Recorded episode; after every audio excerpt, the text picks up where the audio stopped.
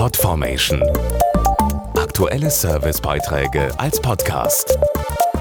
Regelmäßige Infos und Tipps aus den Bereichen Gesundheit und Ernährung.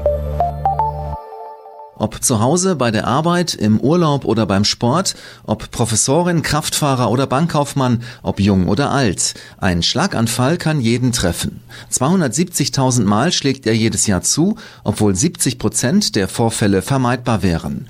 Weil immer noch viele glauben, er sei nur eine Gefahr für ältere Menschen, lautet das Motto des Tages gegen den Schlaganfall auch, Schlaganfall kann jeden treffen. Er ist ein Kerl wie ein Baum, sportlich durchtrainiert und kannte, bis es ihn erwischte, eigentlich nur Schläge seiner Gegner im Ring.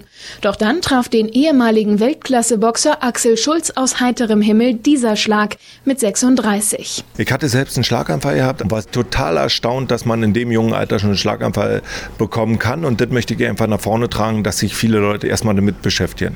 Genau das will auch die Stiftung Deutsche Schlaganfallhilfe erreichen, die jetzt zu ihrem 20-jährigen Jubiläum die Kampagne Schlaganfall kann jeden treffen startet.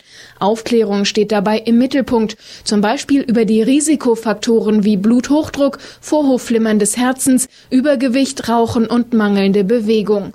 Aber auch über die Symptome eines Schlaganfalls, von denen Axel Schulz als Stiftungsbotschafter einige beschreibt, die er selbst erleben musste. Meine Augen haben mir flimmert, meine Zunge war taub, ich konnte kaum noch sprechen.